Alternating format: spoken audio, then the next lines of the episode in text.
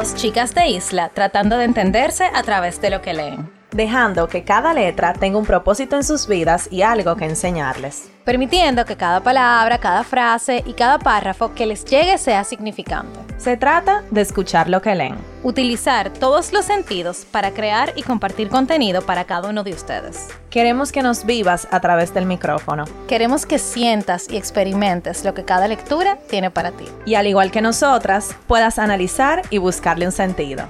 Estás escuchando Letras al Aire.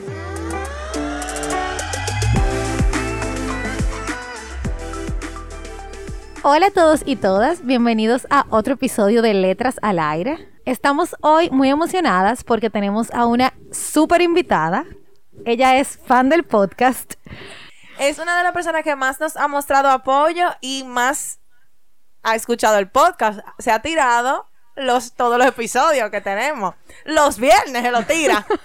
Religiosamente. Y nos comenta siempre. Nos da un feedback. ¿De qué tal? Ella es mi madre Inmaculado Holguín.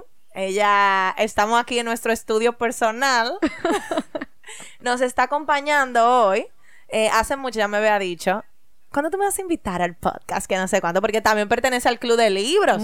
Es una madre que lee también. Lee, ella le hace mucho, me inculcó. Bueno, ustedes si han escuchado los episodios, yo he hablado mucho de mami, o sea que un aplauso. Así que bienvenida. Buenas. Muchas gracias por invitarme y por esas palabras tan que me llegan al corazón. Así que adelante con esta súper, súper entrevista. Estoy súper emocionada. Nosotras también y más porque vamos a hablar de un tema que le interesa a todo el mundo. Y que nunca es suficiente. Que nunca es suficiente, lo podemos hablar pila y la gente va a querer más porque es un tema importante y es el tema dinero. Finanzas. Finanzas. Ahorro. Préstamo. Tarjeta de crédito. Inversiones. y pensamos que esta es una buena época para eh, poner las finanzas en orden a principio de año y tener también una, una proyección para tú poder eh, tener un año más consciente monetariamente. Entonces, mi madre, ella es contadora, tesorera, ella hace presupuesto, maneja números, suma y resta y hace... Multiplica y divide. todo lo que yo no hago. toda, toda la matemática que yo no hago. Hace ella. A mí como que no me... No me entra eso. En, la repartición de, cosas que yo iba a heredar, la matemática no fue una de ellas. Ay, a mí tampoco. Porque, porque yo no heredé eso y tuve que heredar que no me gustara cocina. ok, entonces nada, primero queremos saber tu historia con los préstamos, la finanza, el dinero y todo eso. Bueno, yo trabajo desde muy joven en el área de finanzas, en varias empresas de telecomunicaciones, esa ha sido mi formación. Y también eh, como formación en la casa, eh, vi siempre a mami, a mi mamá, siendo muy buena administradora, porque mi papá era maestro y como ustedes saben, en este país los maestros, bueno, tienen que tener varias tandas y, tener, eh, alargar, vamos a decir, el dinero. Y esa formación yo la vi viendo desde pequeña y luego en la universidad estudié contabilidad. Ahora mismo me desempeño como tesorera en, una de esas empresas que mencioné hace ya un buen tiempo, primero con presupuesto y después en el área de tesorería, que tiene que ver con todo lo que se cobra, con todo lo que se paga y administrar eficientemente los recursos de otra persona. Queden los chelitos al final de mes. Queden los chelitos. O sea, que allá donde tú trabajas, mami, todo el mundo, tú le tienes que caer bien. Sí, claro que sí. todo el mundo tiene que estar frío contigo. Sí, claro que sí. Pero nada, siempre hay procedimientos, siempre hay la contabilidad y lo que es la carrera financiera tiene sus normas. Y también lo que uno aprende en el hogar se aplica en este tipo de, carrera, porque hay que ser muy honesto, hay que ser muy transparente y estar siempre muy concentrado y disciplinado con relación al dinero, porque principalmente cuando uno trabaja con dinero de otra persona, uno tiene que ser todavía más cuidadoso que con su propio dinero. Y generalmente siempre es así. Tú cuidas más lo del otro que a veces lo tuyo. Claro que sí. Entonces es como tú administrar tu casa, pero en grande, eh, cuando tú estás trabajando en tesorería. Y la parte de presupuesto, hacer, bueno, unas proye- proyecciones de los ingresos y los gastos. Entonces eso tú lo llevas a tu, a tu vida personal. Y en la- al principio de año, como dijo mi queridísima Alejandra, que yo le digo Alejandra, no Carol, eh, siempre es bueno hacer planes eh, eh, durante el año también, pero siempre uno a principio de año se traza metas, se traza eh, cosas que uno quiere lograr y que tienen que ver la mayoría con las finanzas. Por eso hay que ser muy buen administrador de lo que uno recibe. Y una pregunta, o sea, con esa experiencia que usted tiene en el área financiera y de contabilidad y tesorería, ¿cómo podemos, porque además de ser contable, que es su profesión, usted es madre, es madre de, familia, tiene una casa, ¿cómo podemos llevar todos esos aprendizajes a la casa? O sea, ¿cómo nos podemos organizar para adaptarnos a tener un presupuesto, a no endeudarnos, a llevar una vida que uno no siente que se está ahogando hasta aquí de deuda? O sea, ¿cuáles son, cómo uno comienza? Lo primero es tú saber con qué tú cuentas, eh, qué, con qué tú tienes en la mano. Y luego, en base a eso, hacer un presupuesto, o sea, distribuir lo que tú recibes eficientemente. Hay algo muy importante que hay que hacer en una casa, que es ahorrar, a tener un preahorro y también tener un fondo de contingencia. Cuando tú tienes una casa, cuando tú tienes hijos, se te pueden presentar imprevistos, entonces es, eh, siempre tiene que tener es el ahorro y el, y el fondo de contingencia, que para mí no es lo mismo, hay personas que lo unen, pero eh, eh, para mí, en mi caso, mi experiencia personal, no fue así, porque el ahorro es como para una meta específica y contingencia para cualquier imprevisto. Como el, el ahorro, el ahorro de emergencia. Exactamente, como un ahorro de emergencia. Entonces, primero es como tú organizarte a qué tú tienes. Entonces, yo tuve una experie- experiencia que me hicieron sentar cabeza cuando em- más joven y que ya yo tenía a Alejandra, que fue que yo me endeudé mucho por diferentes razones que no vienen al caso. Entonces, eso me quitó la paz, la tranquilidad. Y yo dije en ese momento, ya cuando salí de todas las, de todas las deudas que yo tenía, yo dije en ese momento, me prometí no volver a, meter, a tomar una deuda. Porque eso me quitó todo. O sea, yo decía, bueno, yo tengo un peso y con ese peso que yo voy a distribuir y voy a hacer todo lo que yo necesito. Y ya yo tenía a Alejandra, o sea que todavía más, eh, había más compromisos por cuando, con, con la niña en ese momento. Claro. Entonces, eso fue en primer lugar. Entonces, en segundo lugar, ya después que yo, yo voy a dividir esta, lo que es la entrevista en varias partes. La parte que es espiritual, que para mí es muy importante. Preparada nuestra invitada. Para, Como el cerebro que lo tiene dividido. Así mismo en la entrevista. Exactamente, ok. Y de los principios que yo he aplicado para vivir una vida financiera adecuada. Primero es trabajar duro y de corazón, que eso lo sabemos todos. O sea, cuando tú trabajas, uno es digno de, es digno de su salario. Y tú recibes en, en base a lo que tú trabajas. También el dar, eh, yo, eh, como dije, estoy hablando de la parte espiritual primero. El dar es muy importante porque eh, siempre dicen el que da recibe, pero tú no das con ese objetivo de que, ah, sí, yo voy a recibir, ah, no, no, no, no, sino tú das desinteresadamente, tú das de corazón y eso se te retribuye. Y otro principio muy importante que nuestros padres nos, incu- nos inculcaron a la mayoría de la gente de mi generación es arroparse hasta donde la sábana le dé, eh, le dé a uno. Eso es muy importante. Eso es lo difícil. Exactamente. En este tiempo donde eh, la sociedad te exige mucho eh, que tú tienes que estar de una forma, que tienes que tener un carro de esta forma, que tienes que vivir en tal sitio, tú muchas veces te endeudas y te arropa mucho más de donde tu sábana te da. Y eso los, es lo que acarrea uno eh, estar en deuda, o sea, uno ya adquirir una deuda. O sea, eso es parte de de adquirir de, de, de tú adquirir deudas. Entonces, eso, ya tú sabes lo que significa una deuda. Un préstamo, pagar intereses altísimos, no solamente aquí, en cualquier parte del mundo eso sucede. Eh, también eh, tu, tu tranquilidad te la quita, tú, tú no, tú no te concentras muchas veces, porque cuando tú tienes una gente, si tú te atrasas atrás de ti cobrándote, eso es, ya tú sabes. Y, y también no te puedes planificar, tus finanzas no se pueden planificar, vamos a decir, adecuadamente ni eficientemente porque tú tienes eh, ese, esa parte de tu de tus ingresos que tú se la das a un, a un banco. O sea, tu, tu, supli, tu suplidor en ese momento es el banco, tu confianza es el banco. Entonces, eh, la, por la parte espiritual, lo que yo he aplicado, esa, eso lo he hecho como un estilo de vida o lo hemos hecho como familia como un estilo de vida, no, no adquirir préstamos precisamente por eso. Para, y es, tú vives tranquilo, tú vives eh, con libertad financiera, tú haces lo que tú puedes hacer y te rinde más el dinero.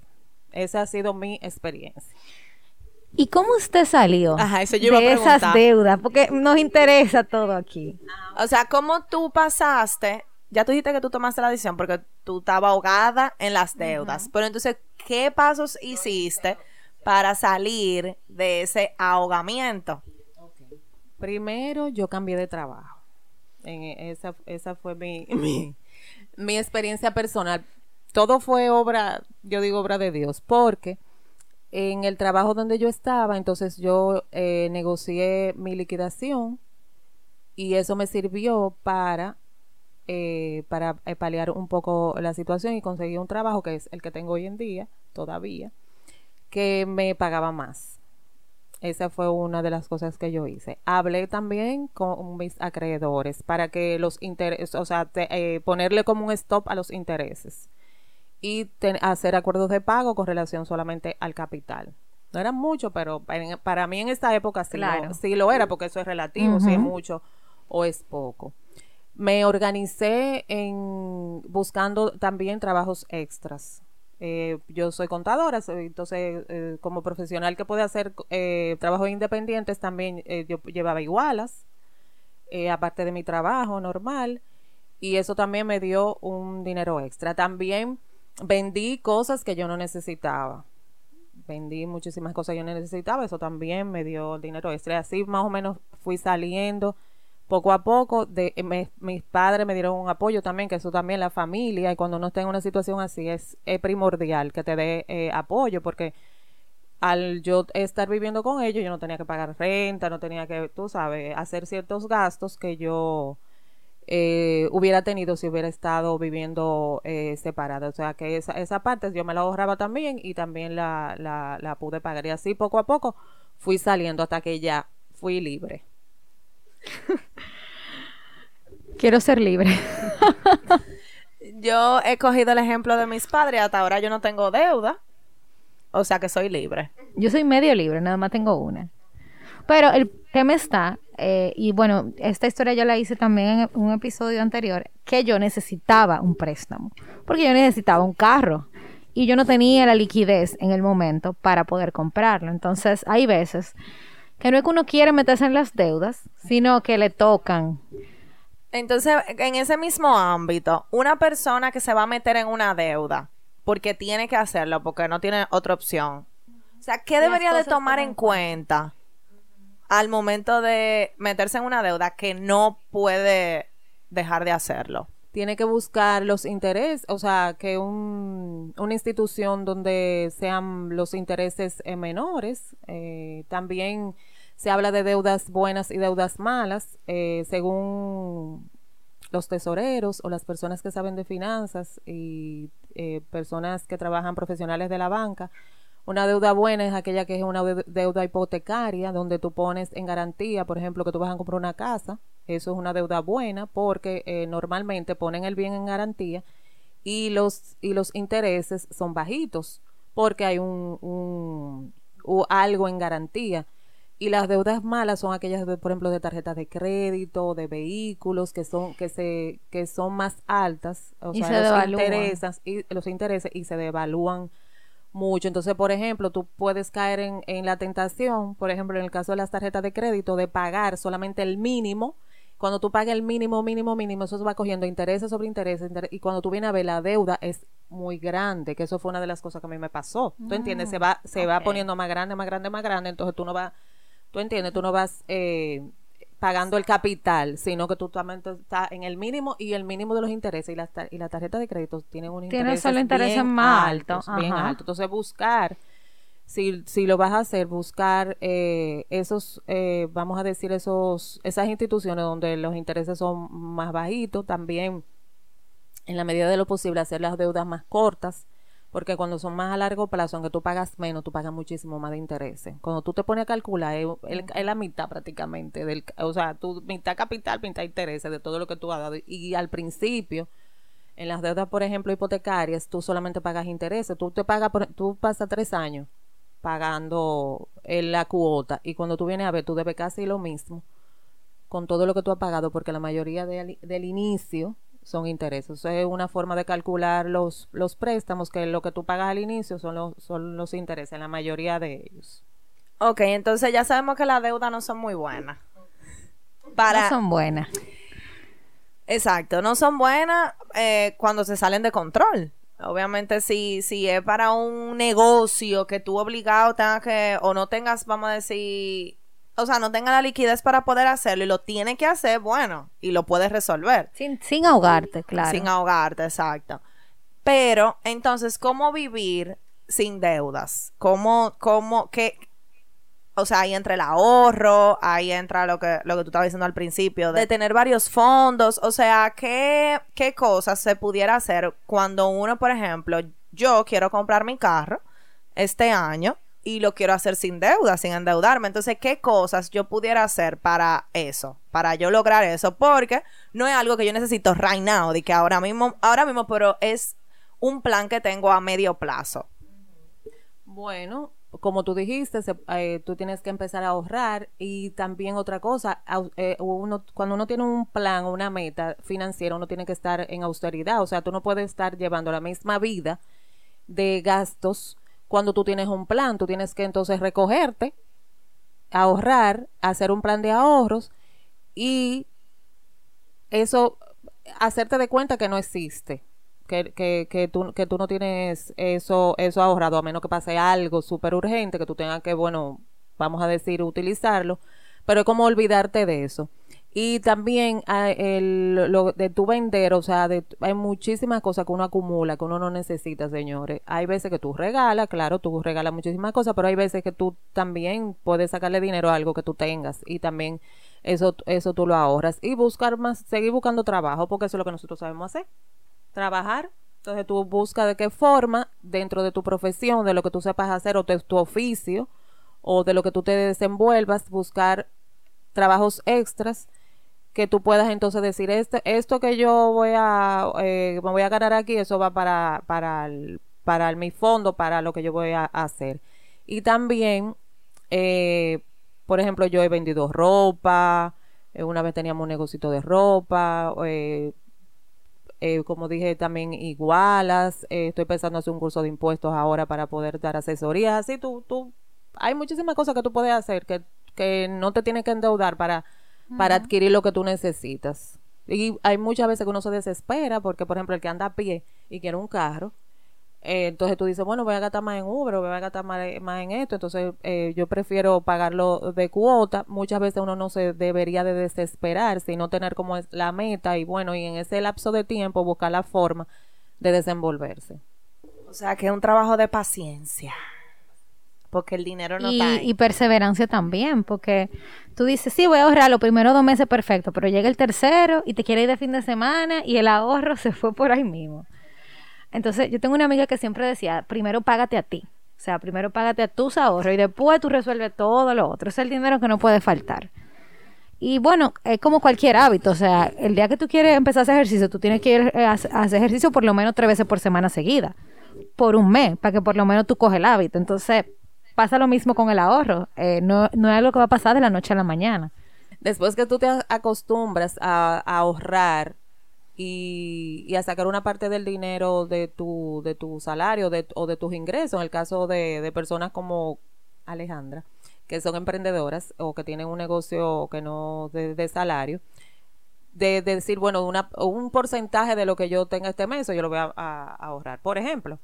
O así, hacer, cua- hacer cualquier plan y todo escribirlo. Eso me, a mí me ha resultado, escribir las cosas, o sea, anotarlas, para yo tenerlas ahí como a mano. Y también, o sea, al final, a mí me gusta, y él, por eso lo estudié. O sea, yo, por ejemplo, llevo la finanza de aquí de mi casa, en el trabajo, por supuesto, y, o sea, y a, a nivel personal, mi, mi- todo lo que yo quiero hacer también yo lo llevo anotado, yo llevo mi presupuesto y voy viendo cómo van las cosas. Entonces, por ejemplo, en el eh, tenemos una meta ahora mismo de, de hacer una inversión, por ejemplo. Y ya, bueno, yo digo, bueno, eh, esto va para tal parte, esto va para tal esta cuenta y nosotros vamos a, a hacer una inversión, porque tú también puedes hacer inversión de tu ahorro, ponerlos a, a producir, por ejemplo, en un- una institución financiera. Algún instrumento financiero que tú quieras, eh, o sea, que tú puedas eh, invertir, eh, también se, esos intereses que se ganan, Claro que no sea cuenta de ahorro ni, ni certificado, que ahora mismo no están dando ningún interés, sino algo un poquito más riesgoso, pero un, un riesgo, vamos a decir, medible y, se- y exacto y seguro. Y eso mismo tú lo reinviertes. También esa es otra forma de, de hacerlo. Llegó el momento más esperado. Las preguntas random, o sea, nuestra invitada sabía ya que le tocaban, porque como ya oye todos los episodios. Pero uno nunca está preparado hasta que llegue el momento. Entonces, ahora tenemos una selección muy amplia. Un número del 1 al 80. Ay, mi madre. ¿Y tú esa pregunta? 75. Ok. Denme un segundo. Esta pregunta no, no, no tiene nada que ver conmigo y ustedes van a entender por qué ahora. ¿Crees en el horóscopo? Eso es, eh, señora, para que ustedes entiendan, antes de empezar el episodio, la mamá de Carol y Carol estábamos hablando sobre el horóscopo. Entonces, ahora le salió esta pregunta, entonces da, No, no, yo creo. ¿Por No creo que se pueda adivinar así la, la personalidad de alguien, lo que estábamos hablando, eh, así de en general, eh, por el horóscopo. Otra. Otra. Ok, otro número. Eh, a ver, bajito ahora. Dos. Ok. ¿Qué es lo último que, has, que ha fotografiado en su celular? Tienen que enseñarlo aquí. Puede ser un capture. Déjeme yo decir algo. Yo, como yo no salí como mami de matemática, entonces yo soy fotógrafa. Mami es la peor fotógrafa del mundo. Entonces se invirtieron los papeles. O sea, ustedes saben de estas personas que... Que tienen la foto de lado. foto. Borroso. No, no solo, exacto, de lado borrosa. que el- tapando un dedo. Está tapando un dedo. Eh, o sea, la cabeza cortada para un lado, la gente con mueca, esa, esa es la. Entonces nos invertimos esos papeles, tú y yo. Me acuerdo que fue lo último que yo- Puede ser un coso de pantalla. Sí, una captura. Una- ah, bueno, el libro de, de Isabel Allende. fue lo último. Sí, porque ella es una lectora muy activa en el club de libros. Ella siempre está mandando frases, libros. Estoy, eh, sí. Siempre está activa. Eso fue lo último, porque foto, foto. Soy tan mala fotógrafa que yo ni me acuerdo ya. Les quiero decir o hablar algunos principios para vivir sin deudas.